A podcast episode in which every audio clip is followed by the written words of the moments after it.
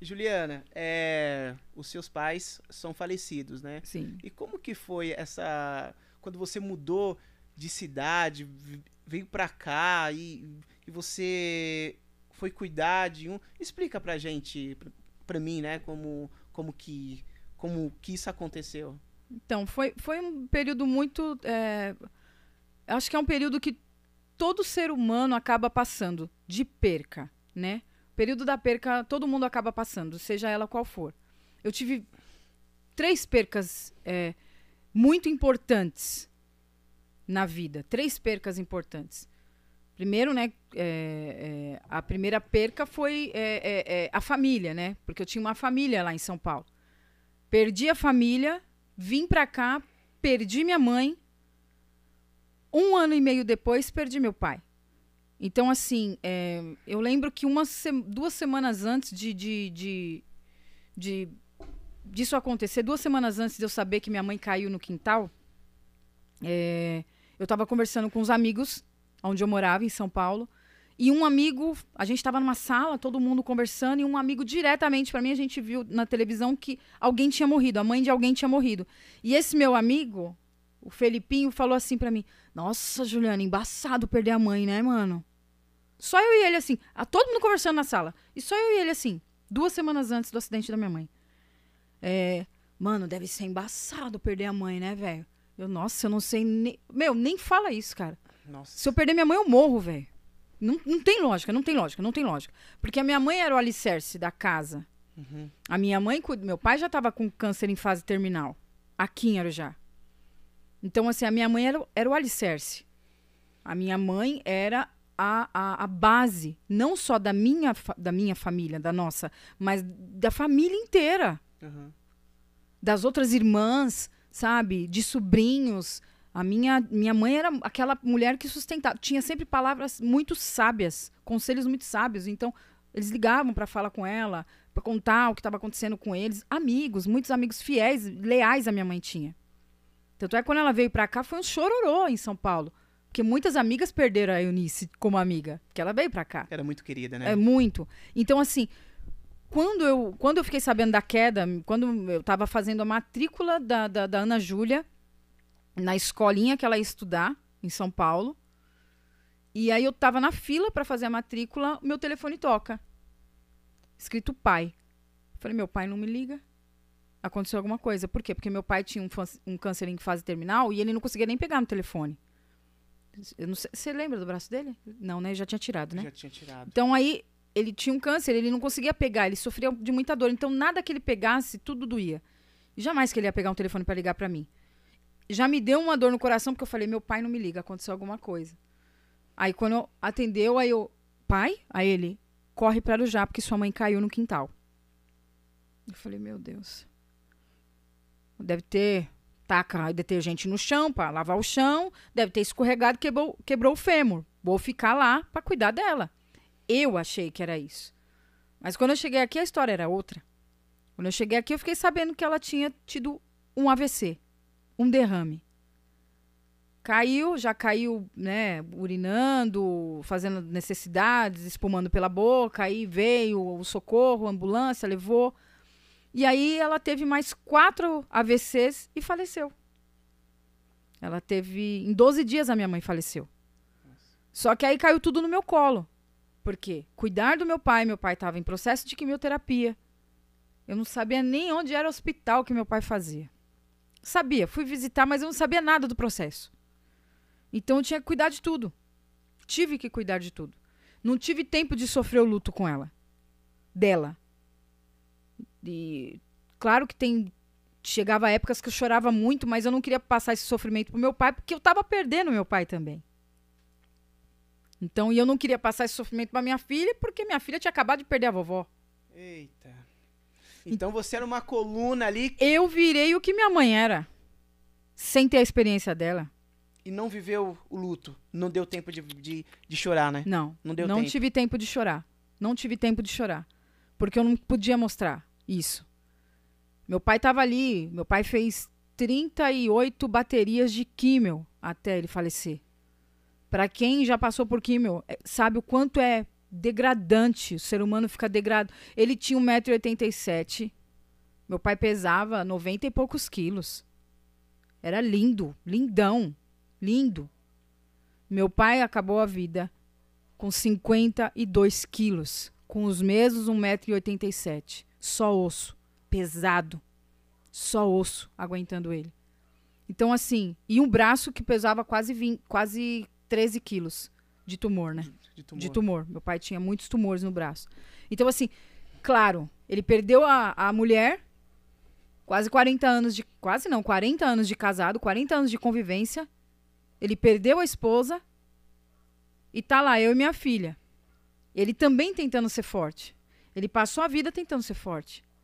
Ele passou o resto da vida dele tentando ser forte, aguentando dores que nenhum animal. Ele falava que ele não desejava isso nem pro pior animal, nem pro pior inimigo. Ninguém merecia a dor que ele sentia. Ele gritava muito. Então, assim, é, lidar com essas duas percas é, é, só foi menos menos é, menos pior porque você chegou na minha vida. Porque enquanto eu tava sozinha, tava muito difícil. Muito difícil. Então, assim, é muito bom quando a gente tem com quem dividir. Até a dor. Como que um cara solteiro, músico, super assediado e tal, e não sei o que lá, vai se interessar por uma menina, sabe, que tá passando por vários processos difíceis na vida, um processo difícil atrás do outro, tanta mulher, e ele foi logo querer é, é, carregar o fardo daquela pessoa. Você não. É, eu digo que. Eu falo que muito que o Dedé. Ele não, ele não, ele não veio, se interessou para ter um, um romance com a Juliana. Ele veio para carregar meu fardo. E de quebra a gente teve um romance, mas o principal. O principal contexto da nossa história foi você carregar meu fardo. Eu peguei um pouquinho, né? Eu lembro quando Uns meu. quatro meses, três Você meses? lembra o dia, a primeira vez que você viu meu pai?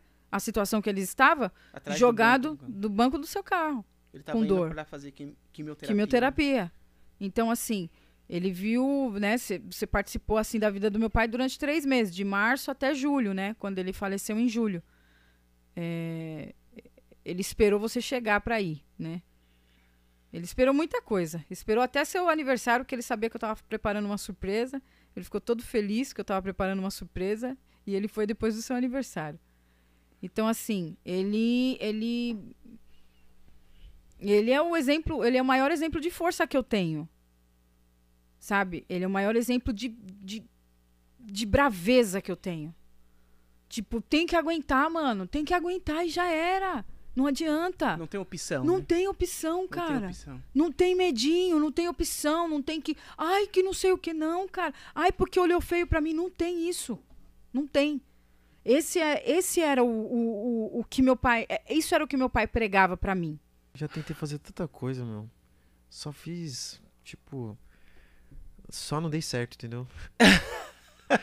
eu só não dei certo. cara. Eu, eu lembro que eu trabalhava no, no, numa contabilidade. Nossa, cara. Tinha que entregar documento, entregava tudo errado.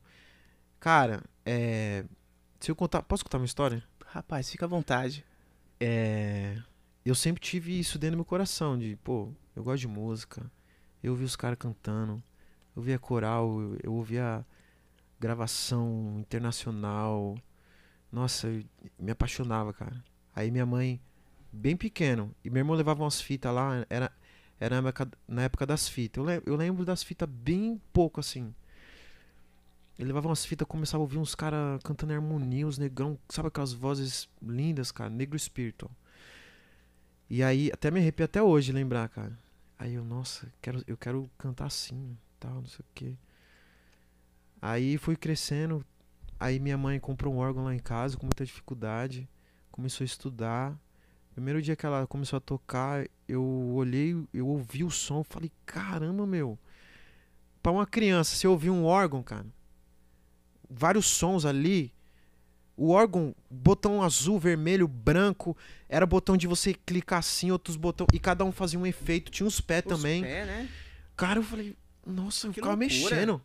Não, pra uma criança aquilo é. Sensacional, né? Nossa, velho? Dedé. Sensacional. E aí eu resolvi, cara, começar a mexer naquilo. Minha mãe, ó, não mexe não, não sei o quê. E aí aos poucos ela foi vendo que eu gostava daquilo, sabe? Aí ela foi deixando eu. O telefone tá tocando, é o pessoal. aí ela foi, ela foi deixando eu tocar tal. Aí ela tinha uma música Jubilosos lá. Acho que todo mundo aprendeu a tocar com essa música aí. Todo mundo toca piano. Começou a aprender, eu, aí, aí eu, como eu gostava muito do som, comecei a tirar de, na mão assim, na mão direita assim. Na mão direita mesmo. Aí comecei a tocar tal. Ela viu que eu gostava e deixa, começou a deixar eu tocar lá. Aí eu mexia nos botões assim, vários sons diferentes. Muito legal, né, Nossa, aí aquilo foi mexendo comigo, cara. Foi mexendo muito comigo. Caramba. A minha mãe vendeu tecla... me vendeu órgão. Aí aquilo ficou no meu coração demais, demais, demais, demais. Aí Ela aí- tocava também ou minha mãe, ou- minha mãe ou começou a tocar, aprender, começou a aprender. Nossa, ela ficava muito tempo tocando e tal. A paixão dela passou pra mim, assim, sabe? Meu pai trabalhava Nossa, muito, meu pai. sim. Trabalhava demais. Eu nem via meu pai direito, eu via mais minha mãe. Eu via só meu pai à noite.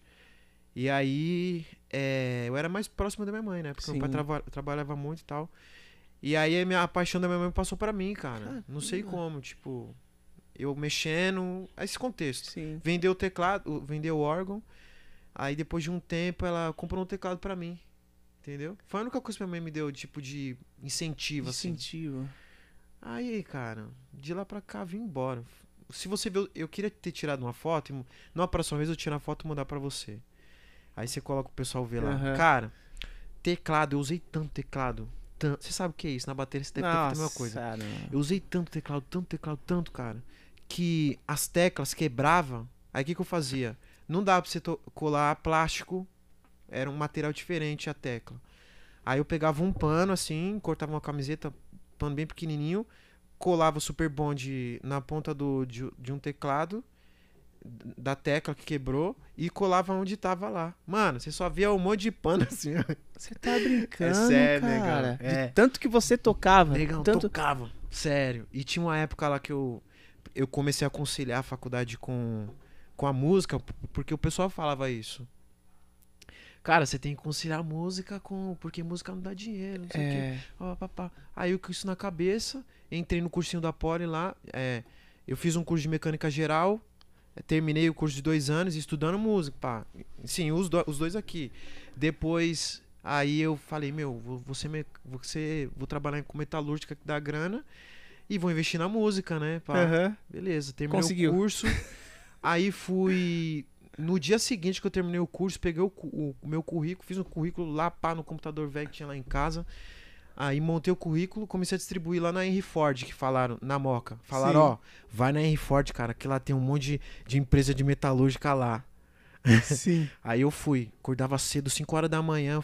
A minha estratégia era o seguinte: eu vou bater nas mesmas empresas durante um mês até alguém me contratar. É, Essa era, essa era a minha estratégia.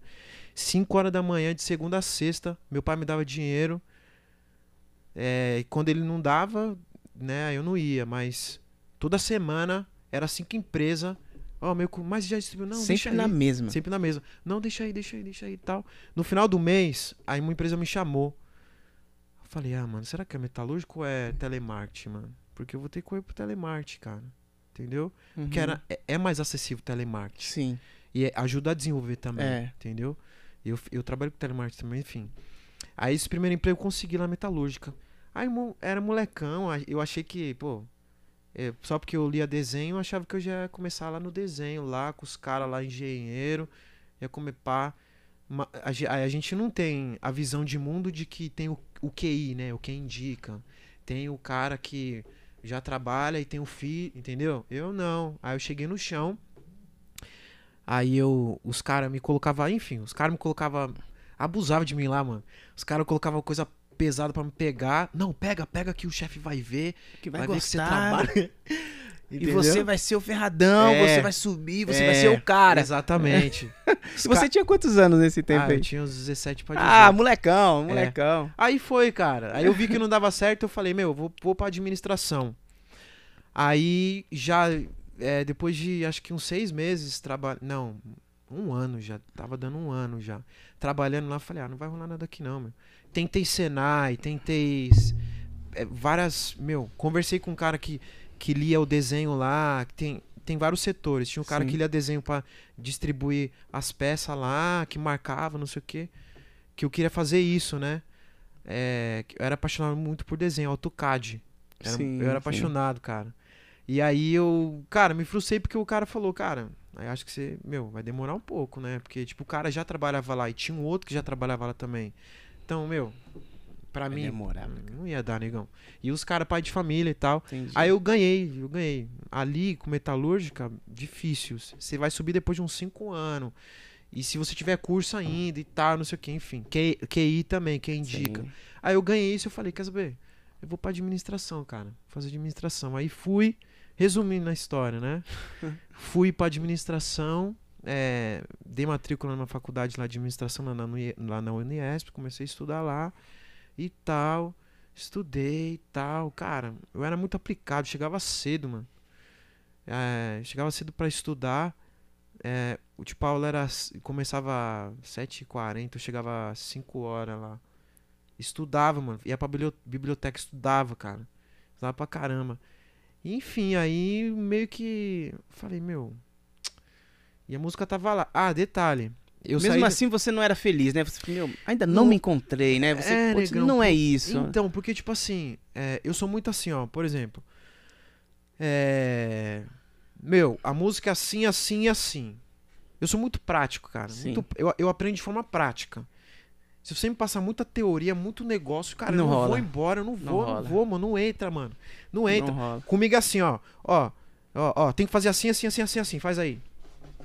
Ah, aprendeu já, beleza. Agora tem que fazer assim, assim. Aí eu- faço, entendeu? Sim. E é isso, enfim. E, e na faculdade os caras dão uma volta no negócio tal, não sei, pra falar um negocinho assim. E eu, cara, eu, eu ficava. Cara, eu, eu me perdia muito, porque a minha mente ela é muito rápida, negão. Sim, você Muito quer já, rápida. É, meu, a gente já é na assim. prática já, Você é né? assim também, mano? Cara, eu eu gosto tipo de teoria. Eu não sou muito assim. Eu, eu amo Sim. muita teoria, né? Sim. Gosto tipo de ler, saber o porquê, pá, pá, pá, pá. Sim. Já da minha parte eu gosto bastante de teoria. Aí, Aí. depois Entendeu? Eu já admiro, entendeu? eu gosto. Então, assim, aí resumindo, pô, estudava pra caramba, chegava nas provas, tirava sete, sete e meio. e as meninas lá Voando, as minas voando. voando, 10, 9, Aí você, meu, 9 40 eu falei, tenho ah, tá certeza tirando, que, do, que Não, é tem pra alguma coisa isso daqui, errada. né? Tem alguma coisa errada. O negócio é Enfim. ser músico. É. Não, é- aí tipo. Tudo já- é desculpa, né? Tudo é, É. desculpa. Não, quero ser músico. Não, mano. Por isso que eu não pra tinha- isso. Não, pior que eu tinha. Você eu tinha vontade de. de- Não, eu tinha meio que desencanar. Eu tinha meio que. Não é que desligado, mas deixado em segundo plano, entendeu? Aham. Aí eu juntei uns caras, aí surgiu os concursos do Tropical Dance. É. Aí veio a sandalinha da Sandy, a Sandy lá, da Sandy Júnior, olha que bagulho louco, gente. A Sandy Júnior tinha lançado. A, a Sandy, que é irmão do Júnior, né? Sim, A Sandy, a mulher, a, a, menina. a menina. É, a mulher. A mulher. Que fala a Sandy menina. Júnior, pensa que é a pessoa. É. Aí a Sandy já tinha lançado na época uma sandalinha de cristal, transparente de plástico. É, né? A sandália, tinha. Eu falei, vou comprar esse bagulho aí, irmão. Aí os caras também vou. Falei, mentira que vocês vão, então vamos. Mano, aí tinha um baile. Aí tinha um baile aonde? Lá em Suzano, mano. Em Suzano. Que era o. o- Caraca, mano. O Radio Park. Aí dando risada, mano. É sério. Caraca, velho. E a gente ajustamos dinheiro e fomos lá, mano. Na loja compramos. Tinha a sandália que nós já tinha, que era de Jesus, né? Que era Aquela de Jesus lá é. Muito branca. louca, mano. Tirava com meinha, pá. É meinha aquela- branca. Eu vou voltar a usar essa fita aí. Quando eu parar de dançar, eu vou, vou juntar os, os tiozinhos, a negada da terceira idade, só aqui, ó. no- nos bares da terceira idade, só. É. Dando risada, é sério. E aí, beleza. Aí colamos nesse baile. Mano, a gente era. é, eu morava no Paineira, que é um bairro de Itaquá, e na pior rua, que era a Rua da Lama. Ah, mano, a pior rua, só. só nossa, só gente se. Bagulho louco, só correria. Mas graças a Deus a dança salvou. hein? Eu consegui salvar um monte, né? Sim. A gente saiu na base de 30 maluco pro baile. Tá, pega. 30 Cara, cara. era um- é um so- projeto social. Você fazia um projeto social sozinho, né? Tirando a galera A da- gente- do crime, né? A gente, os caras ficavam na, na, na biqueira. Foi parar, irmão. Vambora, pra lá vai ter a pá de mina. A gente era solteiro, vai ter a pá de mina, mano. Vambora, vamos ficar de boa, vamos dançar lá, mano. Vamos ver os caras dançando, aprender os passinhos pra não botar mala aqui no Itaquá, não tem nada. Os caras. Ah, não, vou ficar por aqui. Mano, vambora, velho, vambora, sai dessa. Uns morreram, Sim. outros casaram, outros pararam com a dança, tão gordinhos, mas estão trabalhando numa firma, graças a Deus.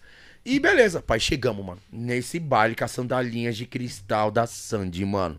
Nossa. E, e era mal preconceito, cabelo loirinho do Belo ainda. Pá, né? Que tinha uns passos que pisavam e Sandy, velho. Mano, nós chegou lá, eu não sabia como é que era a balada. As minas chamavam. Tipo, a gente tinha contado, cara, as minas, né, que era o Iocurt, né? O, o- Aham. o- Orkut. Orkut. Orkut, Orkut. Tinha o contato, vem pra cá, vai tá legal, que não sei o quê. Vambora. Aí os caras que trabalhavam, uns pegavam ferro velho, outros, outros trabalhavam na feira. Outros trabalhavam na feira. Então cada um, se, cada um se virava pra ter aquela graninha pra gente ir, né? Do hot dog da passagem e da volta. Mano, chegamos lá. O bagulho era louco, mano. Os caras deixando o revólver lá no, no- no- na bilheteria, faca, pá de bagulho. Eu, falei, meu Deus, eu falei, vamos voltar. E acabou o busão, acabou o trem. E começou a garoar. Eu falei, mano, isso aqui é a porta do inferno, mano. Se a gente entrar, não vai sair vivo, mano. E os caras, pô, e agora? E os caras tudo me seguia. Tipo, pensa, 30 malucos te olhando. E aí, nós fazer o que agora? É, não era chocolate, era negrete. E aí, negrete, nós fazer o que agora? Negrete naquele tempo. Aí eu, né? Ah, vamos curtir, mano. Tamo aqui, vamos curtir. Mas aí, não mexe com nenhuma mina, mano. Eu já falar pros caras. Viemos juntos, vamos juntos. Se arrumar alguma mina, pai, fica com a mina perto de nós. Vê se não tem namorado. Que... Naquela época você tá ligado, o bagulho. Pai, chegamos no barato.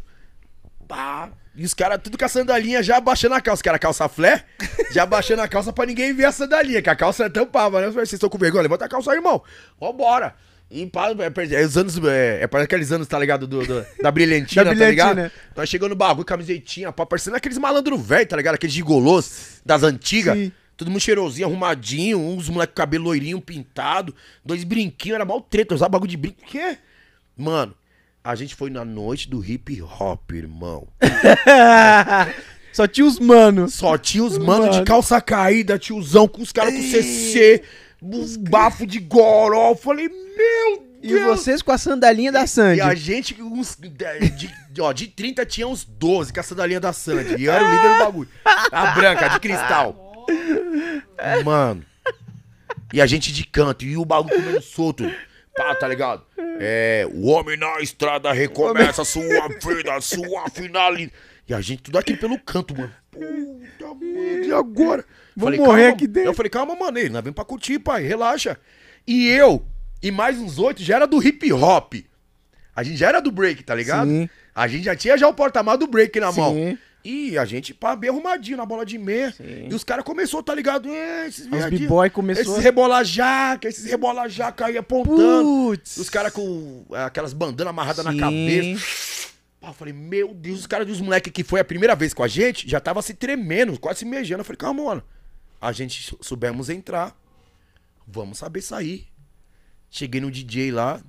Aí dei uns 20 reais na época que era a a- a- mudando, né? É, do, do Cruzeiro pro Real. Sim. Eu dei uns 20 reais pro DJ e falei, mano, toca só quatro faixas dessa música aqui só. Que era a- o famoso bala na agulha. Você tá louco? Ah, Pam, pam, pam, pam, pam, pam, pam, pam. E a gente ia ensaiar a semana toda, mano, pensando que... A gente ia ensaiar da semana toda pra chegando. chegar, pensando que ia ter outros grupos de dança também. Mas não tinha. Era só os loucos, mano. Caraca, Mano, mano. parece pegadinho falando, irmão. E a molecada que foi a primeira vez que os pais liberou os moleques dançar com a gente. Os moleques já tava no canto assim já, mano. eu falei, relaxa, pai, calma. Vamos. Vamos, o cara, o DJ, fala, aí, né, o rap, mano, das, das 11 da manhã até as 3 horas da manhã, só rap, rap, rap, rap, rap. Aí, né, mano, o DJ colocou as três músicas. Puta, mano, eu falei, agora, mano. Quem não dançar não cola mais na banca. E nem cola comigo mais. Todo mundo já. Pá, tá, pá. Mano, aqueles 30 caras dançando em consequência de joelho no chão e braço, pá. E as minas dos caras do hip hop. Ah! Começou a gritar, mano, pra quê? Aí, aí tinha uma hora que chutava, virava de costas e rebolava a bunda aqui assim, tá ligado? As minas, "Ah!" Mano, o maluco lá, um, E aí, velho? um, um, um dos namorados de uma mina que tava lá, vai morrer! Você tá brincando, Vai cara. morrer! E saiu correndo os caras lá pro, pra, pra dentro da bilheteria lá, tá ligado? O segurança, não, aqui ninguém entra dentro da bilheteria, porque. Você dá risada? Ele tá dando a risada. E os moleques que tava comigo come- começou a chorar, mano. Eu falei, puta, e agora, mano? Aí o DJ, eu falei, corta, mano, o som que já. só- só- mano, só dei três músicas. Eu dei três músicas pra gente dançar. Dançamos 15 minutos da primeira música só, mano. E, e o cara, mano, os caras ficou doido. Um deles, né? Os outros tava tudo de boa, mas queria. Mano, os caras falou: na saída vocês estão pego, mano. Vai amassar vocês. Falei, puta, é agora, mano. Aí os caras aí, o DJ já viu que o bagulho ia dar lo- bololô lá, na, lá na Já- pista. Meteu outra música. Isso, tá ligado? Ela é, é- é- como é que é, mano? Ela lembra até hoje, mano. É RZO. É. Eu vou atrás do que é demais, assim que se faz, vai que vai, seja de paz, malandragem. Hey! A maior malandragem. Os caras deu uma calmagem, como. Ah, os caras esqueceram de nós lá pelo cantinho, pro cantinho perto do banheiro, tá ligado? Aí os caras já abriu a roda de volta. Pam, pam, param, tam, tam. Eu falei, mano, os caras vão matar nós, mano. Se eu não fazer nada, quebrar esse esquema aí. Eu- aí eu falei, mano, vamos dançar, mano. Já que a gente não pode Cara. dançar o largado. Já que não pode dançar lagartixa, vamos meter marcha, mano. Vamos dançar mesmo. Vamos. A gente manja. Pra que vou ficar escondendo? Ah, Os Blake, né? Os. Blake, né? Colamos na beira Ó da Blake roda. aí. E aí? Mano, os caras já começou a girar e vira mortal, parafusa a ponta e pega nas partes É, íntimas, aponta pra nós. E as mulheres, ah, vai fazer nada. Eu falei, agora, né, mano? Tive que tirar a sandalinha da, da, da, da, da Sandy do pé. Dobrei a calça, né, mano? Social que tava costurada, que eu tinha comprado no brechó. Social, mal trampo, a mana fazia barra lá. Beleza, mano. Aí já vai. Tum, ginga de cá, ginga de lá, toma moinho. Tum, tum, tum, tum, e faz os break. Para, os caras começaram a olhar assim, oxi. Ih, mano. Pera aí, Tirou coi- da onde, né, esse leque aí, né? Não, então, mas eu era o mais zoadinho da turma do break. Ah, então os caras. Os caras já era ca- pesadão Não, mesmo. não, Fazia comigo, moinho, mo- flare. Giro de cabeça, tinha uns malucos já. Nossa. Por quê? A gente tava na transição do break. é, é, é, tinha acabado o break, do, break, é. samba. O break a gente treinava. Aí veio o samba, caímos pro samba. Aí depois a largatixa. Aí veio a lagartixa, mas os caras não deixou de treinar os break, tá ligado? E vieram pesado. Ixi. Mano, foi coisa de Deus, mano. Os caras começou. Ah, juntou os caras, mano. Juntou o baile todo, mano. E ficou de frente com a gente, tá ligado? E falou, vem cá. Eu falei, puta, os caras já tremendo, mano. Os moleques já preparando, já tirando o quê? O relógio que tinha comprado na, na, na feirinha do camelô. Porque o pau ia quebrar. Mano, não tinha como, mano. Tinha quatro segurança, tinha mais de 800 caras lá dentro. Não ia segurar, mano. Os caras é agora, mano. E aí? Pá, apontou o dedo aqui, eu cheguei. Os caras me empurrou, tá ligado? Mano, você que trouxe nós, você que se vira. Empurrou. Pô, cheguei na frente do cara, o cara olha assim pra mim assim. A gente só não vai te quebrar. Não vamos quebrar nem vocês, porque vocês é do bagulho, mano. Mas não cola aqui mais com essa roupinha aqui, não, mano. Vem cá, dá um abraço. Me deu um abraço, mano. A minha perna ficou bamba, irmão. Puta, você é louco. Aí eu. Cola aí, galera. Cola aí, mano. Cola, cola aí. Ô, ô, isso mesmo, irmão. Pá, tá ligado? Ô, tem o dinheiro do hot dog, ele quer tomar alguma coisa. Pai. Incrível, mano. A gente ia ser massacre. Os caras iam bater. Ah, é, tá em coma, mano. Era muito maluco. Essa é uma das perguntas aí do, do Alberto Barroso. Ele, ele perguntou assim, mano, Dedé, cara, o Nelson vai aí, cara. O meu pai é muito fã dele, eu também sou muito fã. Cara, pergunta pra ele sobre a ditadura, mano. Como que foi? A, a- a ditadura, cara, ela, de uma certa forma, enveredou mais para o lado dos caras das universidades, aqueles caras tipo Gonzaguinha, aqueles caras, o próprio Geraldo Vandré, vem, vamos embora, que É. esperar não, certo? Todas essas coisas. No, no nosso caso, é, eles não tinham ideia do que do- de quem éramos nós, entendeu? Porque aconteceu muitas coisas assim em rodas de bacanas, de universitários, de pessoas que os caras chegaram assim pro cara, olha aí, mano, vaza que você tá sendo observado, isso não sei o que, o cara vezes saía, vazava do Brasil. E quando eles voltaram na anistia e tudo, não sei o que, eles foram saber desse- dessa perseguição e na verdade os caras não foram nem citados. Era uma espécie de, de desmantelar mesmo grupos, de não ter é, é, a Cabeças pensantes. É isso. É, entendeu como que é? No caso nosso, os caras não levavam a sério a gente, né? A gente fazia bailes blacks e tudo. Só depois é que a coisa começou a pegar. Quando a gente fazia. viu, quando quando- a gente colocava ah, 10 mil pessoas lá dentro e 5 mil pessoas ficavam fora sem entrar, isso aí começou a, a, A preocupar. pegar- a preocupar, cara. E eu me lembro que teve tempo, por exemplo, em Braslândia, é, que eu quase morri sem ar lá dentro, que os caras entraram lá dentro falando que tava procurando um ladrão e jogou bomba de gás dentro de um clube, cara. Certo? Então, eh, as coisas eram braba, mano. As coisas eram braba. Os caras estavam falando comigo, ó minhas canelas. Minhas canelas é cheia de marca de coturno, que os caras estavam conversando comigo e me cutucando por baixo. Caramba, meu. Entendeu como que é?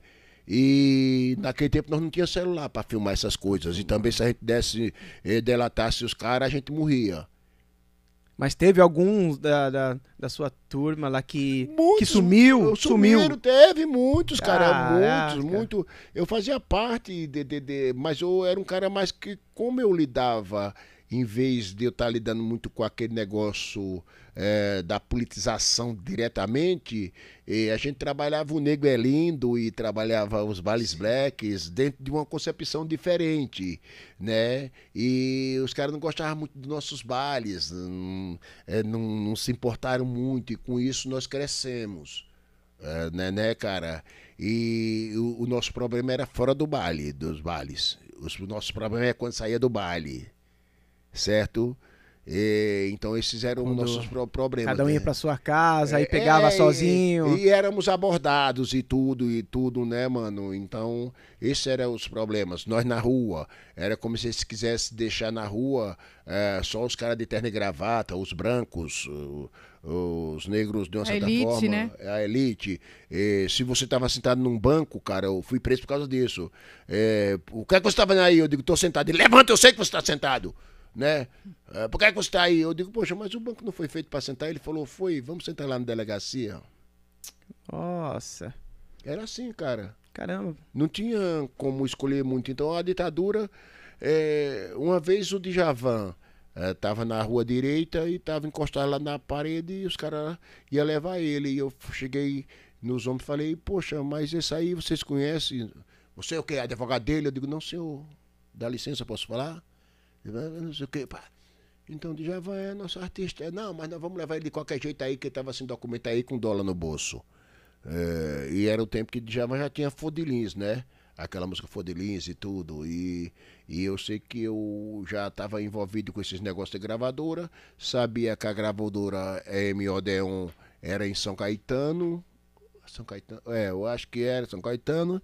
E eu telefonei lá para os caras que eles pediam para me fazer divulgação dos discos, né? E nisso aí falei que o Djavan, eu sabia que o Djavan era de lá, daquele selo. E falei que estava acontecendo assim, assim, assado. Era, foi no tempo que aquela é, lugar que já foi até prefeitura e tudo, que tem ali no Parque Dom Pedro, que parece um castelo, né? Sim, sim. é, tinha virado delegacia, né? E eu corri lá, falei até com o delegado, fiquei aguardando que um pouco chegou o Djavan, porque os caras tinham que deixar o caminhão encher primeiro, né? Que era tipo um pó de arara que eles colocavam lá na sé com aquela cobertura de lona e enchendo. Quando enchia, ele descia para a delegacia. E, e, e muitas vezes aquilo ali eu descobri que eles faziam para poder dizer que estavam trabalhando. Então o cara te levava preso para dizer que estava fazendo serviço. Muitas vezes eh, você chegava lá, batia o DVC, não tinha porra nenhuma, os caras te soltavam, mas te levaram. E aquilo era um, Caramba, constrangimento, né? era um meu? constrangimento, cara, e tudo. E, E muitas vezes você pensa assim, poxa, eu não vou voltar mais. Cara, tinha coisa feia lá dentro, tinha coisa feia. A minha sorte quando eu chegava lá dentro, sempre tinha os conhecidos. Eu era altamente conhecido, a 100% de cidade. Um cara querido ali, saindo vai vai. Um cara que já tinha feito. Aí, eh, então, se caso televisão. você sumisse, o pessoal ia dar, dar É, conta disso, é, né? É, é, e também. E também. É, já estava começando a sair em outras coisas, em revista e tudo, não sei o quê. Ah, e então eles eram já- meio covardes com essa coisa. Eles não É. gostavam muito de coisa de, de, de, de, de- Como é que se diz assim? De manchetes, de jornais. Eles não gostavam dessas coisas, né, mano? E Querendo ou uma- não, isso era uma segurança pra você, né? É, era então, uma segurança, senão... E, e também dali era mais a polícia PM e tudo. Então o que pegava mais era federal, era o- outras coisas, né, mano? Era um outro tipo de polícia dos Araponga, dos caras perigosos, né? Então eu passei no meio de tudo isso, cara. Muitos ficaram pelo caminho. Graças a Deus eu, eu sei dessa história daí, né?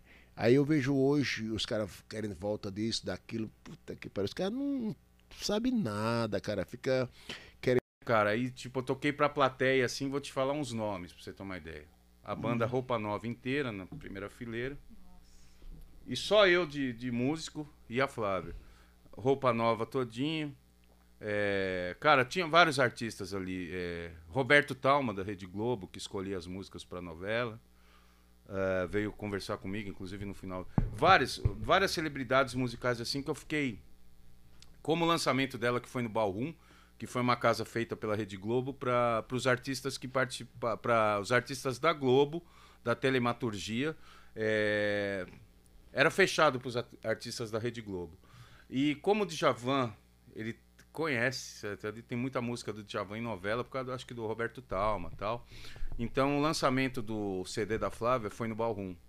E nós tocamos, é, o lançamento foi na festa de encerramento da novela O Clone.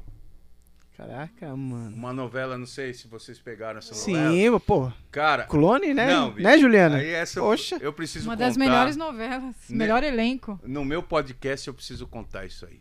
Eu preciso, eu preciso, cara. E eu sei que a Flávia chegou pra gente e falou: olha, meninos, ela se chamava de meninos. Meninos, vocês dão uma olhadinha ali na cortina. Deixa eu te falar, quando eu abrir ali, vocês não assustam, porque vai estar na primeira fileira Caetano Veloso, Gilberto Gil, Marisa Monte. Então. Eu falei pro Daniel, na época não tinha filmadora. Cara, Caraca. o Dani tinha uma filmadora, aquelas Panasonic, já tinha Sim, filmadora, não tinha celular. Se tivesse celular, Ah, ia celular ser é- maravilhoso. Porque assim, cara, eu preciso falar isso. Eu só falo de boca cheia.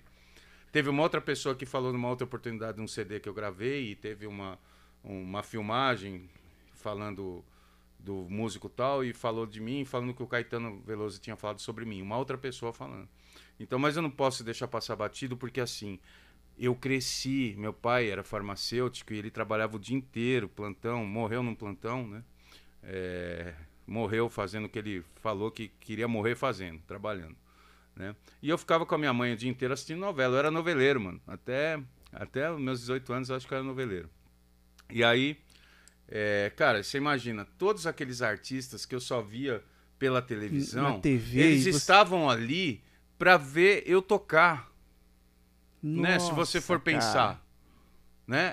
Pra ver a Uhum. Flávia e tal, mas se você for pensar, cara, eles estavam e foram, foi uma hora de silêncio desses caras assim, e esses Analisando, caras batendo né? palma, né, cara? E eu fazia parte daquilo lá que eles estavam batendo palma. Então aquilo pra mim já de cara foi uma glória.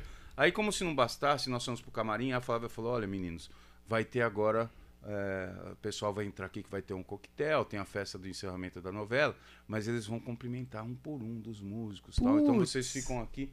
Cara, aí de cara assim, né, velho? Veio Hum. o Maurício Matar, né, mano? Caraca. Eu falei, caramba, esse cara é bonito mesmo, hein, mano? Aí vem o bichão assim. E ele, o Maurício Matar tinha uma banda com o Sandro Reich. Tinha, pô. Aí ele chegou. banda é do e caramba. caras, e assim, até me arrepia, porque o pessoal gostou tanto que eles sabiam o nome dos músicos. Aí o Maurício Matar chegou, ô Moa, cara, muito bom, hein, cara. Meu, gostei demais, velho. Gostei demais, você toca muito. Cara, aquilo. O E Maurício, aí, o Maurício? Matar, né, velho? A Débora Seco, a época que Pô. ele tava com a Débora Seco, inclusive eles brigaram lá no dia lá, que foi um. Bom, mas não vem ao caso. E aí, é. Eu nem sabia Nossa, que eles eram um casal. Eles já bebem. foram um casal. Aquele pessoal Nem dá uma sabia disso. brava. E aí sei, é, era festa de, de, de final de os caras trincaram com uísque, com tudo. E aí daqui a pouco me vem o Djavan, né, velho? Nunca tinha visto o Djavan de perto, mano. Aí me entra um moleque, eu falei, nossa, quem que é esse moleque? Era o Djavan, velho, parece um menino, mano. Ah, tal, parece jovem, um espírito jovem, né, cara? Esses caras não envelhecem, parece, mano. O Caetano também. Aí ele veio.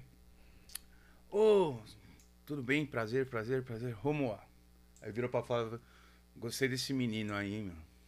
Bom, hein? Gostei, mano. As guitarras, cara. Mano. Cara, mas, assim, grande parte das pensou, ideias foi da cara? Flávia, né? Das concepções de guitarra. Sim, mas, assim, você tinha meus solos. executou, tinha- né, É, cara? aí- você executou. Aí eu falei, poxa, né? Cara, eu tava assim, tava voando, Dedé. Você imagina você numa situação dessa. Qualquer um Nossa, cara. Aí me chega a Maria Zilda. Sabe a Maria Zilda que te- tem uma pinta aqui? Não sei se é viva. Acho que ela é viva ainda. Tem uma pinta aqui assim, ó. Ela fez várias novelas da Globo, Maria Zilda. Eu assisti várias. Então eu tinha uma admiração pela Maria Zilda. Eu falei, nossa, Maria Zilda. Era um atrás do outro, né? Ela veio, ela tava toda de branco, nunca mais esqueço dela. E estava com quem de braço dado assim? Caetano Veloso, mano. Nossa, cara. Aí a Maria Zilda falou, nossa, amor, olha, até arrepia. Que... Eu falei, meu. Aí eu parecia criança. Eu falei, mas eu sou seu fã. Ela falou, eu sou sua fã. Cara. Nossa, mano. Aí o, o Caetano já virou falou, deixa, Várias emoções, deixa hein, eu cara? aproveitar o ensejo daquele jeito dele, sabe, Caetano Veloso? Moa, violento.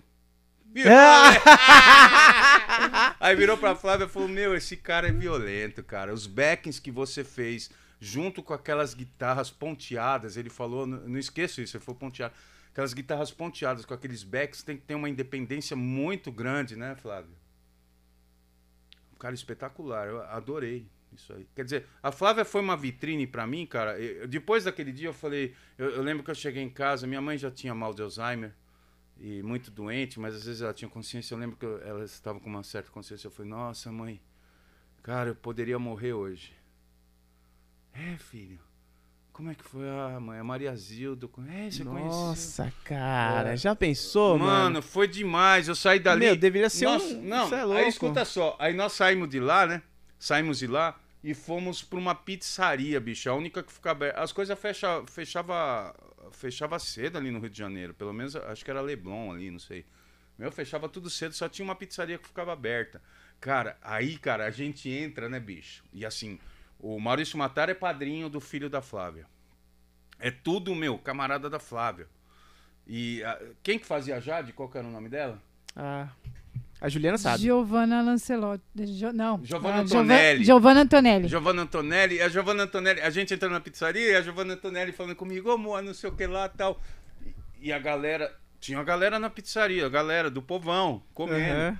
Aí eu entro com a Giovanna Antonelli conversando comigo, né? Aí o pessoal já para, né, bicho?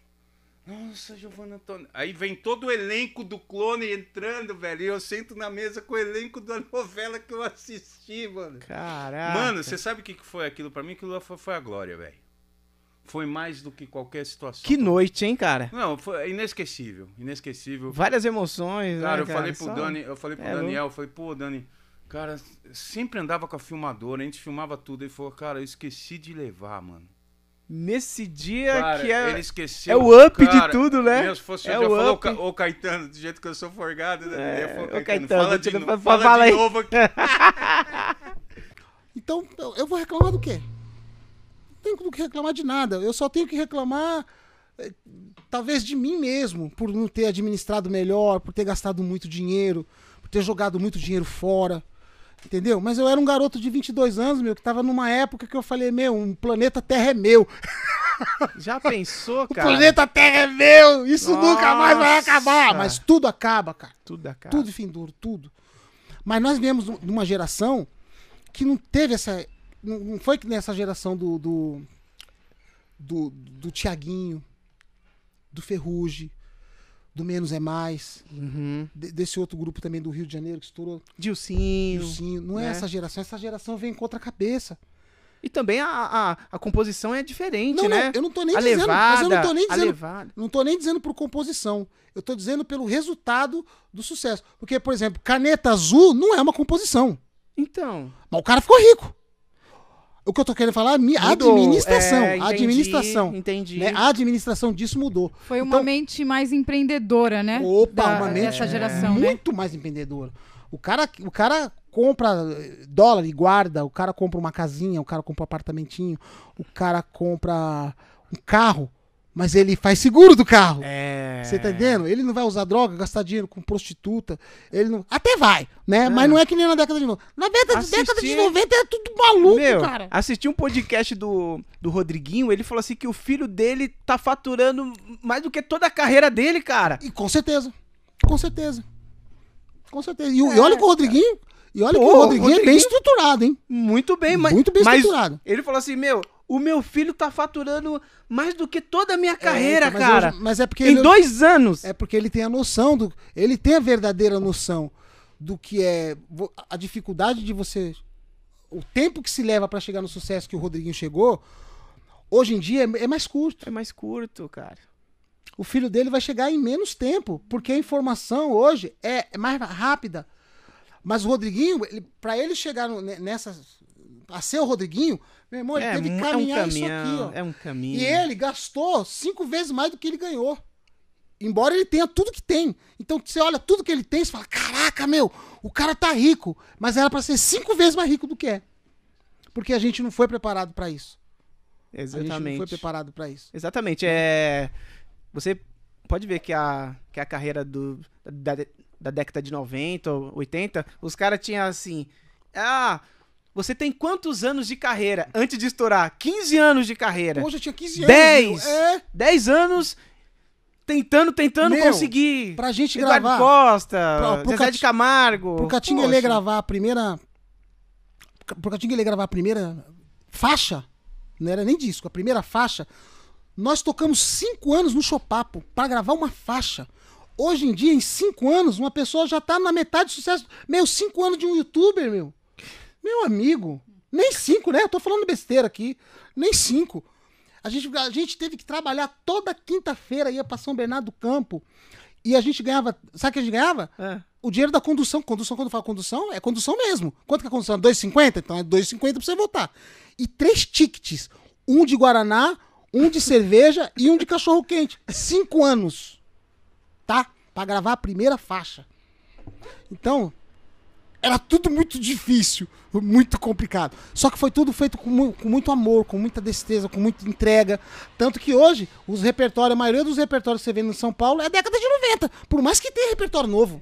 Então. Por mais que tenha repertório novo, por mais que a gente goste. Vive até hoje a década de 90. Sabe por Até quê? que eles fizeram aí, né? O, Porque o pagode teve- 90. Porque teve um, um lance de verdade, cara. E a verdade, ela é verdade sempre, meu. Ela é verdade até o fim. Ainda que seja um pouco de. Ó, é verdade, tem pouco de verdade, tem pouco de mentira. Meu, ela perde a essência? Sim, mas existia uma verdade ali. E essa verdade, ainda que fique uma fagulha dessa verdade, ela permanece. Ela vai permanecer. Compreende? Essa foi a parte boa. A parte ruim de hoje é que você vê muita coisa mecânica, mecânica, mecânica. Então entra um, sai outro, entra um, sai outro, entra um, sai outro. entra outro. E aí E vai. não dura as músicas, né? Dura, Três meses, década de quatro 90 pra meses cá, já era. Aí você põe 90, aí você põe 90, 2010. Foi uma década. Nós estamos em 2020, já tá indo para duas décadas. Daqui a pouco é 2030, estamos para três décadas. O que que ficou? A gente não vê, a gente vê o que tá, o que tá rolando.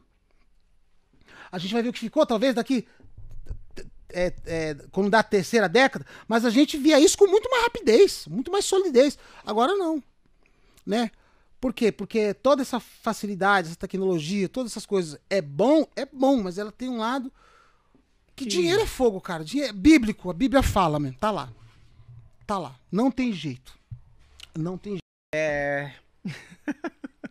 Mano, você fala. Ubatuba. Uba- Fala das histórias que ele já teve aqui, olha. histórias. Negão, você passou muito perrengue, cara? Assim, Pelo amor de Quando Deus. você era percuncionista, você Pelo amor de Deus. cara. Pelo amor de Deus. E Ubatuba? E essa história aí? Você lembra da- quando a gente foi pra Eu não lembro, cara. Como foi? não, não, mas eu lembro. Você sabe o que, que eu lembro aqui? É. Eu lembro da gente que a gente foi pra Ubatuba. mas- Eu lembro que a gente foi pra Ubatuba e aí o, o, o, o, o patrão falou assim, né? Gente, vocês não vão sair, velho. E fica aqui, que é pra você. Você lembra, né? Vocês não vão sair, fica aqui, que é pra não estragar o, o show, né? Aí a gente falou o quê? Não, vamos só dar um pulo na praia, né? vamos, vamos, vamos, dar, vamos dar um pulo na praia. Aí o Nego Hermes. Você lembra o Nego Hermes? Aí o Nego Hermes. Mano, vamos fazer o seguinte, eu vou tirar uma foto em cima daquela pedra ali. Gente, Nego Hermes, você lembra? Não rola, né? Nego Hermes, vou tirar uma foto em cima daquela pedra ali. No que o Nego Hermes pisou na pedra, velho. Ele colocou, ele colocou as duas pernas pra cima assim. Pá! O nego ralou o, bra- o, o cotovelo. Lembra? Ele ralou o cotovelo, ralou essa parte, ralou essa parte. Aí eu chegamos, né? com o braço Ele assim. ficou com o braço assim, ó. Aí chegamos lá, o nego Hermes com a cara de choro da porra, velho. E aí, mano? O Emerson se acidentou lá. Vai ter que tocar. Quero nem saber. Eu mandei não sair. Vai tocar agora. tocar. Tá o Nego Hermes com a cara de choro. Em cima do palco, com o braço duro. Cara, é, é tipo assim. Foi, foi muita coisa. Foi muita coisa que a gente olha hoje, a gente dá risada, mas na época a gente se lascou assim, velho. A gente se lascou. E nesse dia mesmo, a gente saiu de madrugada. Saiu de madrugada, pelo amor de Nossa Senhora. Saímos meia-noite por aí, né? Sai meia-noite, vamos chegar em casa três Cara, horas da tarde no mas- outro dia. Isso não. de Ubatuba até aqui, Beleza. Arujá. Chegou lá. Ah, o cara vai trazer a chave Nossa, gente. Chegamos lá da na... casa que a gente vai É. dormir. A gente chegou em Ubatuba fazer o carnaval. Foi carnaval, né? O Foi Réveillon. carnaval. Réveillon, pô. É Réveillon, Réveillon. acho que foi Réveillon. Chegamos em Ubatuba pra fazer o show. É. Chegamos lá, e eu, eu, eu só ando de meia, né? Todo mundo sabe. gente. Quem me segue sabe que eu gosto de uma meia, né? Lascada.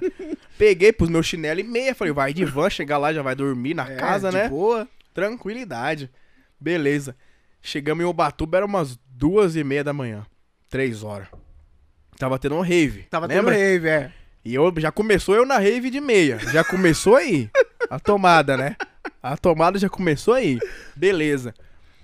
Aí eu na rave de meia. Chegou lá, mano. O cara. Porra, mano. O cara tá trazendo a chave. Eu falei, ô, Tá mano. trazendo chave. Ô, mano, o bagulho tá empolando já, mano. Já tava suando. Lembra que eu comecei a ficar assado? Eu falei, ô, mano, na moral. E aí, caralho? E o E cara. em frente da praia, É, né? Aí, aí- o negão, aí, aí, o Darlan, Aí nós. não, eu vou dar um pulo, Vou dar né? um tibum na praia. Vai vir, vai vir a chave, aí eu vou tomar banho lá na casa. Foi, eu, beleza, mano. vai. Pelo amor de Deus. mano. Aí eu falei, Dedé, eu vou dar um pulo nessa porra, mano. Vou dar um pulo porque a chave já tá chegando mesmo, mano. Vou curtir, né? Pulei na praia, velho. Três horas da manhã, cadê a chave? Quatro horas da manhã. manhã, cadê a chave? Mano, eu já tava andando com as pernas abertas assim, água com sal. Água com sal assim. Eu falei, mano.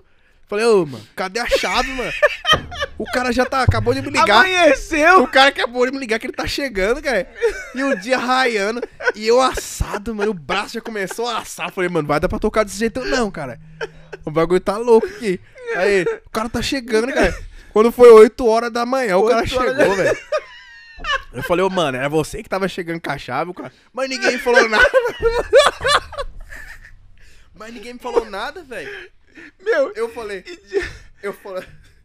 Eu falei, você tá com putaria comigo. mano. Vai, cara, eu preciso tomar um banho. Nossa, mas a água descia que ardia. Ardia. Ardia pra porra, mano. aí só vê o negão de perna aberta Ardia cantando. pra caralho. Eu falei, caralho, mano. Numa dessa eu não passo O mais. nego não, mano. Emerson machucado. É, eu assado. Mano, ô, esse, esse bagulho foi. Só você que não se lascou, né? Só... Você foi o único que não se lascou. Cantou, se lascou. O pessoal. Não, nós tava cantando. Gente, nós, nós tava cantando a música Ciumenta. Chegava, chegava, na, chegava no, no, no, no refrão, né? A gente subia, né? Pô, achezão, né? Ciumenta. Quatro dias, né? ser tão- quatro dias. Foi quatro dias. Aí no, no- no quarto dia nós falou assim, mano. Mano, tô cansado. Todo mundo tá cansado. Ciumenta, vamos continuar no sertanejo mesmo, É, né, velho? No refrão. boa. Aí a banda falou, beleza, beleza, mas ninguém notou que o cantor não tava lá, né?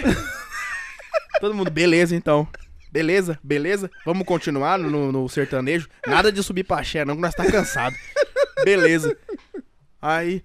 Ah, não, você vai me perder. O cantor pulou no meio da galera. Ciumenta e a banda. Aí ele, porra, mano. Aí a galera. Aí, ô, e o pior, e o pior. E o pior. ô, E o pior que é. Como, Ó, como a banda tava. Como a banda tava tocando bem na moral e o cantor pulando, a galera. A galera, a galera faz assim. Que bosta é isso? Que porra é essa? É louco, esse maluco é doido, é? Todo mundo dançando de dois, ele achando que o pessoal ia se soltar aí E ele fazer voltando axé. do meio assim, bravo com a gente, Ele assim, voltou, assim, ele voltou ele- e falou: Ei, mano, caralho, vocês não vieram mesmo? Ela falou: Mano, perdão, mano, nós já tinha combinado que não ia vir. Mano, eu falo, Ô, ô, foi e muita nesse dia, antes de, vo- é, antes de chegar a chave, e a treta que rolou lá, no- lá na praia, e o cara, man, Ô, Menho, eu tô falando pra você, tá tranquilo. Ou tá tranquilo esse dedo lascado de sangue. Ô, man, é nóis, mano. Sai daqui, maluco, seu. Você tá bem louco, mano? Você tá... Mano, Man, vou falar pra você. man, a gente, man. Vou falar pra você. E como que é a sua história no São Paulo, cara? A gente tava conversando em off e você falou assim, meu, eu tenho uma história muito forte com São Paulo. Tenho. É, a história é bem complexa, né? É assim, quando eu era criança, eu sempre sempre fala. Na verdade, quando eu era bem pequenininho, uns- ninguém sabe porquê, minha família inteirinha. Todo mundo é São Paulino, minhas irmãs, minha mãe, o meu pai, né, já falecido, São Paulino, né, meu irmão também, falecido também, São Paulino. A história começa com ele. Não sei porque de acho, eu quando era criancinha, pequenininha, isso meu pai conta, eu não lembro, bem pequeno mesmo. Eu ficava falando Grêmio, Grêmio, Grêmio, quando era pequenininho. Ninguém sabia por quê, né? Então meu pai, né, ó, mais do que rapidamente, compra camisa e compra bola e compra não sei o que, né, do São Paulo para rapidamente mudar. Aí, automaticamente, muito rápido, né, de criança já São Paulino, tal, rapidinho. Fui crescendo. Só que eu nunca fui ligado em jogos. Nunca fui ligado de torcer no time pra caramba, assim, tal, de curtir, de ir pro estádio e tal. Meu irmão, não. O meu irmão, ele era apaixonado pelo São Paulo, era um cara que em todos os jogos, era um cara que viajava longe para assistir jogo do São Paulo. Ele ia com meus primos, que são São Paulinos também, né? Que é o Marco, o Mário.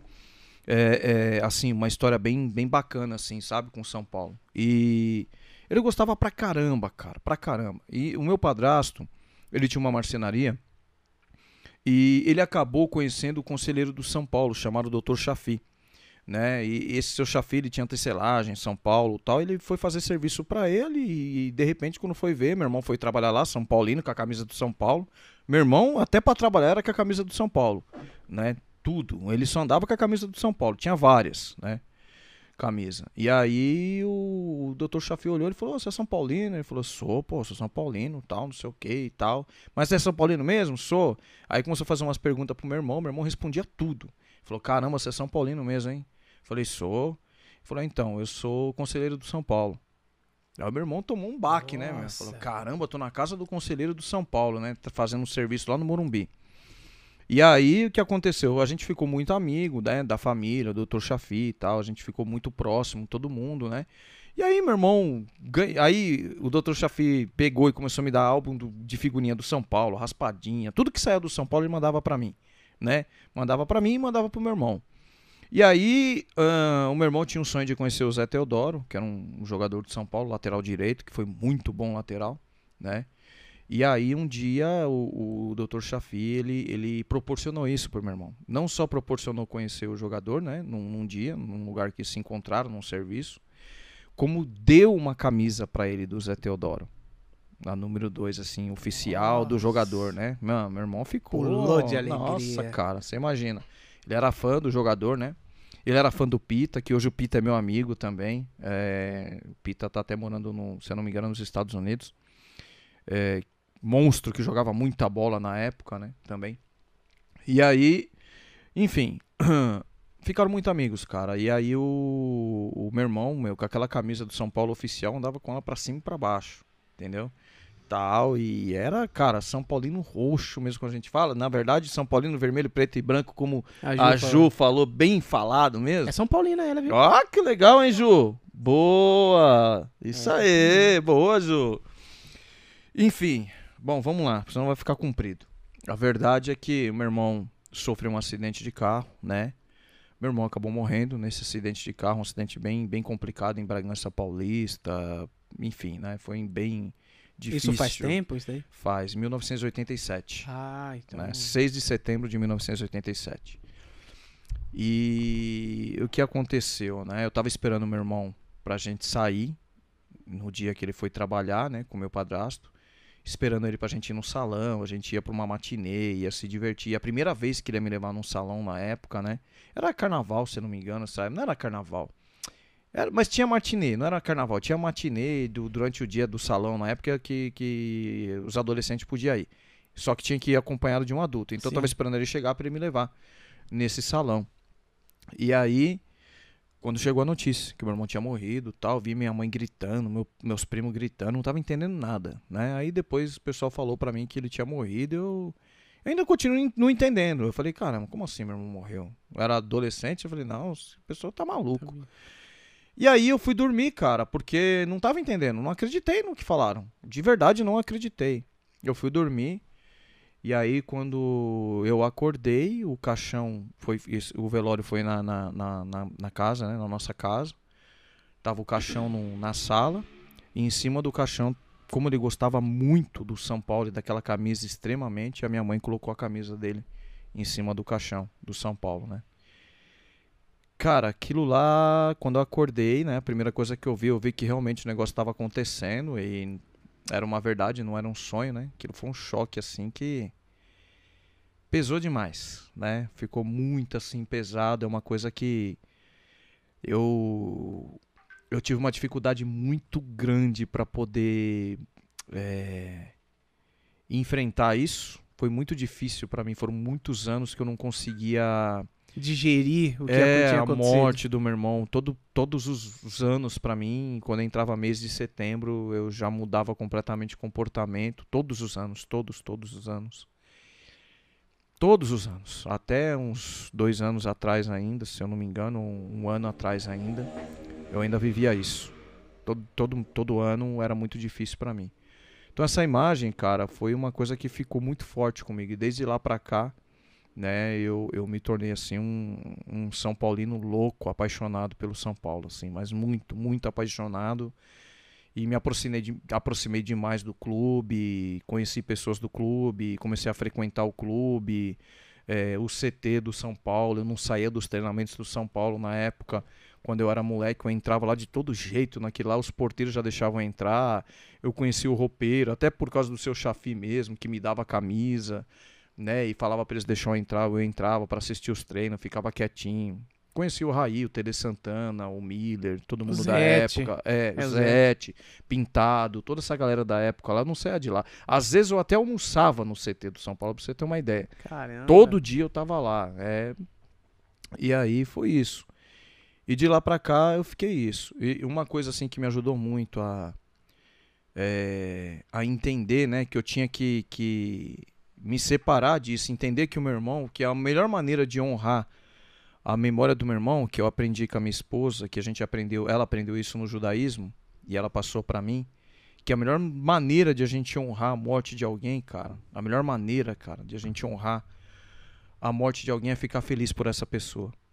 Porque se, essa pessoa tivesse aqui, se o meu irmão tivesse aqui, ele não ia querer ver o triste, não ia querer ver o chateado, não ia querer ver o abalado. Principalmente que meu irmão era sempre, sempre, sempre pra cima. E era um cara assim, sem, não é porque morreu, era uma pessoa sensacional. Um ser humano acima da média. Um cara que, se precisasse tirar a roupa do corpo pra ajudar uma pessoa, ele não media esforços.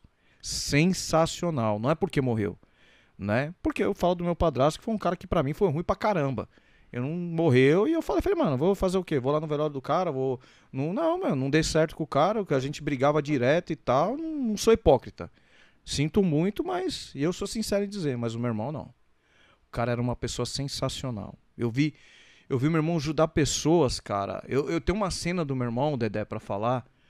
Eu lembro uma vez que a gente saiu pra arrumar algumas coisas na casa de uma moça que tava quebrada lá, armário dela quebrado, porta quebrada.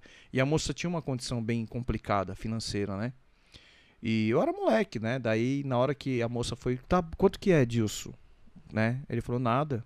Ah, como nada? Eu falei assim, não, não é nada não, tá certo. E eu já fiquei bravo pra caramba com ele, assim, né? Eu era moleque, eu olhei pra cara dele, assim, fiz, fechei a cara e tal, né? Porque a gente foi junto, então, e se ele cobrasse, ele ia ganhar um dinheiro e ia ganhar alguma coisinha também, né? Uhum. E tal. Não, não, eu falei, não, não é nada não, tá certo. Falou, não, não, vou te pagar não, não é nada. Aí ele pegou e saiu. E eu virei pra ele e falei assim, meu, pelo amor de Deus, cara, você não vai cobrar o dinheiro da mulher, meu, não sei o que, pô, tô querendo comprar minha linha de pipa, meu, pipa, não sei o que, não sei o que, tava brigando com ele, né? Aí ele virou pra mim e falou assim, Emerson, a gente já passou fome. A gente já não teve comida, não teve o que comer em casa. E a gente passou muito isso, né? Eu, a minha mãe, meu irmão, depois que o meu pai foi embora de casa, né? Abandonou a família. A gente passou muito, muito, né? Meu irmão, ele teve que trabalhar, cara, com, na feira, de madrugada, levantava 4 horas da manhã, meu. E, e esse cara, ele levantava, ele tinha, putz, cara, 15 anos, 14 anos, não me lembro, Pra ajudar a sustentar a família quando meu pai saiu de casa, não me lembro exatamente quantos anos ele tinha. Mas ele era bem baixinho, né? franzino, carregando um monte de caixa pesada pra ajudar. Então a gente passou muita dificuldade. Ele falava assim: a gente já passou até fome. Entendeu? Por que, que a gente vai cobrar da mulher? Aprende isso. Quando a gente puder fazer alguma coisa por alguém, faça. E eu nunca mais esqueci isso. Isso aqui tá aqui até hoje. Então tem muitas coisas boas que meu irmão deixou pra mim como legado que eu guardo até hoje. E a gente é falho, faz um monte de bobagem, fala um monte de bobagem, pratica um monte de bobagem durante a vida e tal. Mas dentre uma coisa ou outra, a gente acaba lembrando de algumas coisas que ajudam a gente a ser um ser humano melhor. Porque a tendência do ser humano muitas vezes é piorar e não melhorar.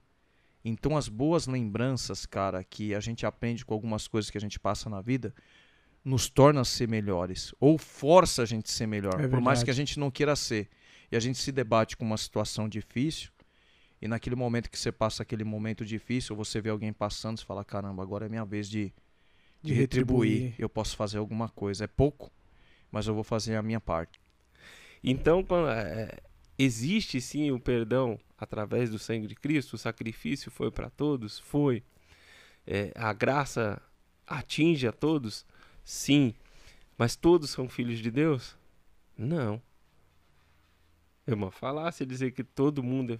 Se a gente perguntar, ah, não, mas todo mundo é filho de Deus. Não, todo mundo é criatura de Deus. Porque a Bíblia fala que deu-lhes o poder de ser chamados filhos de Deus aqueles que aceitaram esse sacrifício da cruz.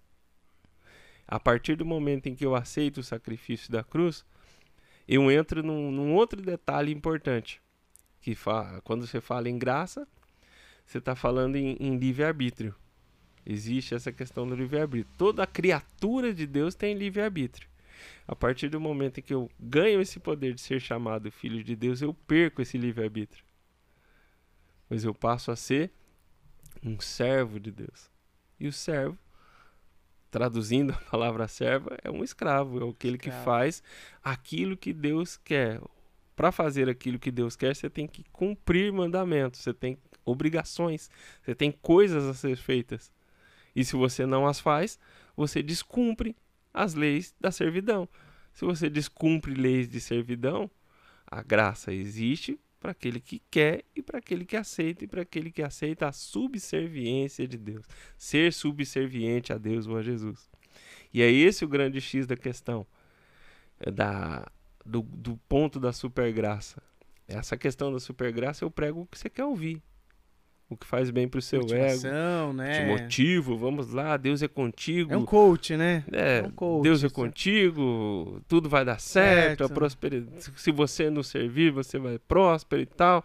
Jesus teve que passar por uns perrengues bravos para ser obediente. e Então, ele, aí chega na primeira barreira já dizendo, poxa, Deus não tá comigo. Deus não é comigo. Se se fosse Jesus pensasse mesmo, Então, mas Foi- faz parte, né? As, as pedras no caminho, faz parte. faz, faz exatamente parte.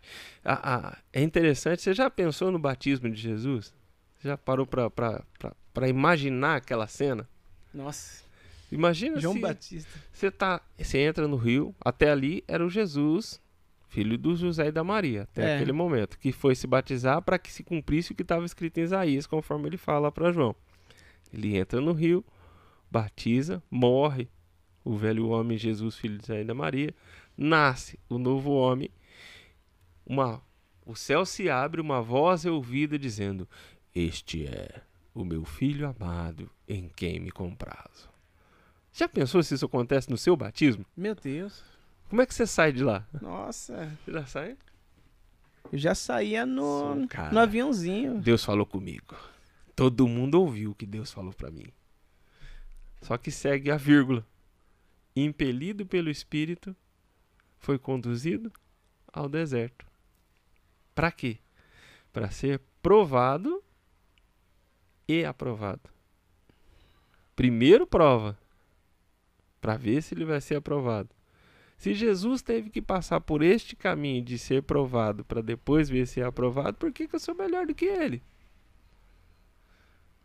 Por que, que eu sou mais bonito que Jesus? Eu não posso passar por prova. Não pode. Eu só posso passar por prosperidade, super Paquitão, graça. Paquitão, não pode passar nada. Agora eu não.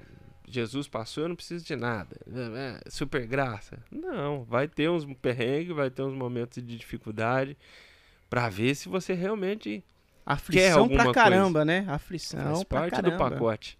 Muitas, né? Ainda fala muitas aflições. Então é aflição pra caramba, né? Mas aí também tem um consolo. Muitas são as aflições do crente. Porém, eu as livrarei de todas. Ô, glória. Jesus está sempre conosco, do ladinho das nossas aflições, sabendo que nós não carregamos carga maior do que aquela que nós podemos suportar. Pois é isso também que a Bíblia diz. Se tem alguém, se, essa, se esse programa chegar alguém que está sofrendo, chegar alguém que está cansado, saiba, não passou do seu limite ainda. Deus sabe que você pode suportar essa carga e está contigo nessa parada. E quais são as respostas que você tem que dar durante o seu momento de sofrimento? As mesmas que Jesus deu. Ah, mas está escrito que isso, isso e aquilo. Mas também está escrito. Mas também está escrito. Jesus conhecia muito bem o livro da repetição das leis, pois as respostas dele estavam tudo lá. Tudo em cima de leis, de princípios que são imutáveis, queiram ou não queiram. Lei, princípio é princípio não muda. Lei da gravidade é lei da gravidade não muda. O mar vai até aqui não muda. É, é, se você vai para uma área mais baixa do, do, ao nível do mar, o ar é mais é, concentrado. Se você sobe, o ar é rarefeito. Isso são princípios que não mudam porque eu quero. Não muda porque eu acho que tem que ser. A Terra é redonda porque a galera foi lá e viu que a Terra é redonda. E isso não vai mudar porque eu acho. Existe uma, é, uma tem um ponto de fusão, né, onde o, a água vai se congelar. Existe um ponto de ebulição onde a água vai ebulir e vai ser sempre ali próximo daquilo. É lei. Não muda porque eu quero, porque eu acho que tem que ser. É princípio. Assim também é com a palavra, não é porque eu agora acho que tem que ser o aviãozinho que vai ser. Agora eu acho que é um São do Leão. Agora eu acho que é a, a é só só a escritura, né? Só a palavra e só o que interessa. Todas as vertentes têm os seus pensamentos que são pensamentos humanos, mas que não vão conseguir fugir, não importa quais são os pensamentos humanos, não vão fugir do que é princípio do que é lei estabelecida. E é, e é nesses princípios que a gente tem que se apegar e correr atrás deles. Muito Na verdade, assim, o meu sonho, sonho de tocar instrumento era tocar violão, cara. Ah, é, cara? Violão. Aí o meu irmão, Leonardo, que fez aula com você também. Lembra? O Léo, velho! É. Verdade, mano! Ele, ele fez um Cadê tempo. ele, cara? Mano, ele tá tranquilo, tá na igreja agora, É. cara. Tem um cargo na igreja lá. Você lembra quando ele tava querendo pegar Lembra? Nossa, e ele. pra te acompanhar, né? Tocando ele chegou batera? até me acompanhar um tempo. Nossa, Chegou, mas aí eu vi, eu vi que. E ele, é- ele é sabe aquele irmão que, que, que faz de tudo pra ver o outro irmão bem? Tipo, Sim. meu, não tem tempo ruim pra nada.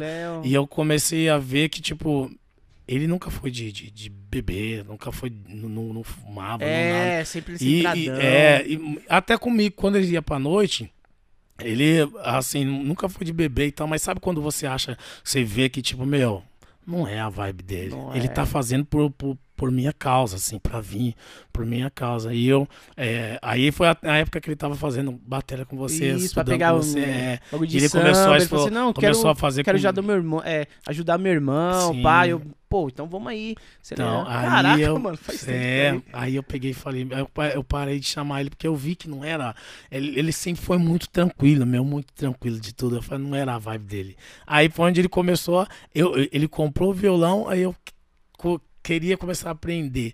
Aí foi quando ele é muito inteligente, muito É, inteligente pra pegar as coisas, meu. Aí ele pegou e começou a tocar violão. Do nada ele aprendeu a tocar violão, do nada, tipo, em, em uma semana, cara.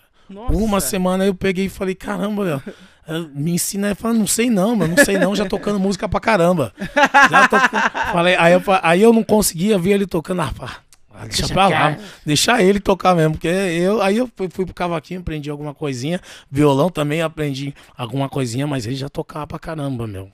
Aí o meu sonho era tocar, tocar violão, Violão. aí por conta dele, dele ter aprendido tão bem, eu falei, ah, Então deixa quieto. deixa Ah, quieto, mano, deixa quieto é aí. pra que- isso aí é muito difícil. Eu vi ele fazendo os negócios lá, isso aí é muito difícil, meu. Mas ele. é, é, eu peguei e parei, parei de chamar ele pra me acompanhar exatamente porque eu vi que. Sabe não era a vibe dele. E ele, fa- né? ele fazia as coisas porque ele queria me ajudar mesmo, É, sabe? Até um dia, quando caiu a minha ficha, é, lá no Monte de Marcelo não tinha asfalto ainda. E eu ia tocar no Ponte do Vinho, só que eu tava em outro show. Aí a gente pagava um carro pra levar a bateria dele e tal. Eu só ligar pro cara, o cara. ia levar, ia lá buscar a bateria em casa e levava ele. Teve um dia que esse cara não, não atendeu o telefone, o menino que pegava o carro para levar a bateria. Meu, uma chuva, uma chuva que Deus mandava. Aí não conseguia e eu falava com. Eu, eu ia no orelhão, porque naquela época era orelhão, orelhão né? E o telefone em casa. Falava com ele, o cara não chegou, não chegou. Putz, Leonardo, e aí, meu, não sei o que. Tal. Quando não, ele chega no ponte do vinho com a bateria completa. Subiu a ladeira lá, que, que a ladeira do sabão lá, do sabão não, a ladeira do seu Geraldo lá, que era barro puro, aquele barro Sim. vermelho que escorregava. Chegou com bombo, surdo, os dois tons, caixa, Na prato, chimbal, na mão, na mão, nas, Você todo tá na capa, brincando, cara, com, com, com o pé até o joelho de barro. de barro. Eu fa- falei, Leonardo, mano. Não, pô, eu subi rapidão lá, tipo, mal tranquilidade. Eu subi rapidão, eu subi rapidão lá, foi de boa, eu desci na avenida e peguei um ônibus aqui pra vir, pô. Não, Que senão, é senão você ia hein, ficar, você ia ficar sem Isso bater aí, aí e não sei o quê. Aí, eu, aí, aí foi onde eu caí na real. Falei, não, isso aqui não precisa passar por isso. Cara, eu Dá tô toda chorar, arrepiada aqui, é, cara. Eu acho que nem lembra disso. Aí foi quando eu parei de chamar É ele. porque eu Falei, mano, acredito que ele nem lembra, porque Ele ele, lembra. fez por amor e, Fora- assim, não reconhecimento. Eu falei, aí eu falei, não precisava, mano, não, você ia ficar sem bateria, não sei o quê. Aí eu, foi onde eu caí a ficha. Falei, mano, ele não precisa disso, ele é tranquilo, aí à noite é, é muita coisa, é bebida, é, é- é- ele nunca foi esse negócio de ser mulherengo, de mulher não sei É, o quê. mano, ele é bem usar- ele é- centradão, ele é bem tranquilo, tranquilão, bem, bem tranquilão. Na paz. Aí eu peguei e falei, mano, não vou chamar mais ele que eu não quero. que Meu irmão, meu irmão passa por isso, um sofrimento desse sofrimento é meu, é eu que eu quero, é eu que quero ser, ser, ser esse, esse Beneficiado, moço. digamos assim, né? É, mas ele não, ele não precisa passar por isso, cara. Aí foi quando eu comecei a parar de, parei de chamar ele. Aí, depois de um tempo, ele começou a ir pra igreja. Aí começou a, a ministrar na igreja, colocou a bateria dele na igreja. Aí foi quando Aí ele pegou foi o carro. Ele achou o caminho dele e tá até hoje, há anos já, na, na igreja, sabe? assim, fui muito aceito nas bandas, né? Os caras achavam que o cara não conhece de música, não tinha estudo nem nada, né? Aí eu resolvi montar o meu próprio trabalho paralelo. Aí foi o Entre Parentes, né? Que era eu e o Rick. Na verdade, o Otoniel saía só na capa com nós, de trio. Conversei com ele pra não ficar só dois negão na capa. Aí começamos a fazer um pagonejo. Aí ficamos um tempo, chegamos até a fazer bastante show. Tocamos pra mim. Porque Deus, meu, Deus é tão tremendo na nossa vida, assim, ó. Ele, ele cuida tanto de mim, assim, cara, na matéria de música, assim, que eu profetizo uma coisa, eu falo, ó, eu vou tocar em tal casa. Quem convive comigo sabe o que eu tô falando. E acontece, cara. Às vezes a gente acaba não ficando, né? Porque aí é uma outra história, né, Dedé? Sim. Chegar, você até chega, mas às vezes você não tá qualificado, às vezes, pra você manter a casa. Às vezes o cara fica meio frustrado, às vezes, mas isso aí faz parte. Faz parte. Porque fora eu, tem milhões de cantores aí. Que queria estar no meu lugar às vezes. Uhum. Eu chego em casa aí que eu desacredito, tem hora. Toco em cidade às vezes que eu desacredito, na praia. Eu toco Caramba. muito litoral, é, ali, Ilha Bela, Caraguá, Ubatuba. Sabe, sem explicação, velho. É Deus mesmo que Cara. coloca o cara. Não tem como explicar. É você que mete as caras, você chega, liga. É, "Ô, geralmente eu, tenho, eu eu- tenho um trampo, eu tenho um trabalho, você manda o, o, o seu portfólio. Manda uns vídeos meus, né? Eu tenho uns vídeos e tal. E tem uns caras que ficam injuriados, já até já bloqueia já, né? Pô, mano, os caras ficam enchendo o saco, eu vou bloquear ele já. saco, Né? Já bloqueia já. Aham. Mas tem, eu encontro muitos contratantes, muitas pessoas maravilhosas aqui, viu, velho? Que tem mudado muito a minha história. Caramba. Principalmente Mogi, Oportunidade, né? Arujá. Santa Isabel tem alguns também, sabe? São Paulo. Mano, eu toco em casa em São Paulo, o cara nunca me viu, velho. Eu nunca cheguei nem pra receber do cara. É depositado na minha conta. O cara deposita o dinheiro na minha conta, às vezes, sem nunca ter me visto. Sério? sem me cara? conhecer, juro por Deus, cara. Quero até mandar um, um abraço pro Júlio e pro Igor, que tava presente comigo no último show que a gente fez em São Paulo. Que o dinheiro tava na conta e não tinha saído de casa ainda, velho. Tá vendo como que Deus age nesse mundo que a gente tá hoje? O cara nunca viu meu Ah, tem uma trampo. confiança, né? colocou... Que hoje em dia, ter uma confiança em uma pessoa é, É difícil. difícil. E o cara depositava antes pra Sabe, você. eu fiquei impressionado com isso aí. Não, ele depositou antes o dinheiro, nunca me viu e confiou o meu trampo numa puta casa de show, velho. Caraca. ali na Zona Norte, que até hoje eu fico assim, cara. E aí você o trabalhar de Deus na vida da gente, né? Porque às vezes a gente. Ô, como é que você explica? Por exemplo, como é que você vai explicar a Deus, velho?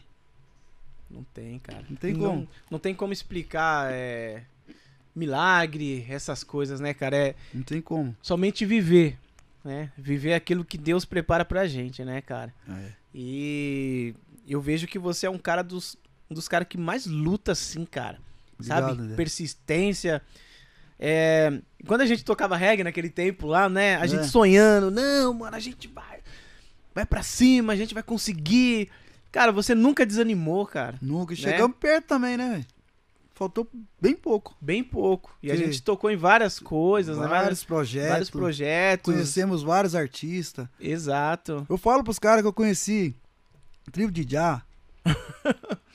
Mato Sem Seco. Sem Sem se Simila Dub. é. É. Aquela da- das negonas. Putz. Que é aqui É. da Zona Leste aqui. É. É, não é Sensimila Dump, não? Não, Não, é. Que é, eles são até famosos. Eles são bem famosos no reggae. É no reggae? Ixi, Que agora eu acabei esquecendo que eu tô meio. Não tô escutando muito reggae, isso faz um tempo já. Uhum. Mas nós tivemos ali, né? É. E as pessoas é tudo igual nós mesmo, né? É não tem? Às vezes os caras falam assim, ô, mas aquele artista assim, aquele artista. Aquele artista tem problema igual nós, né?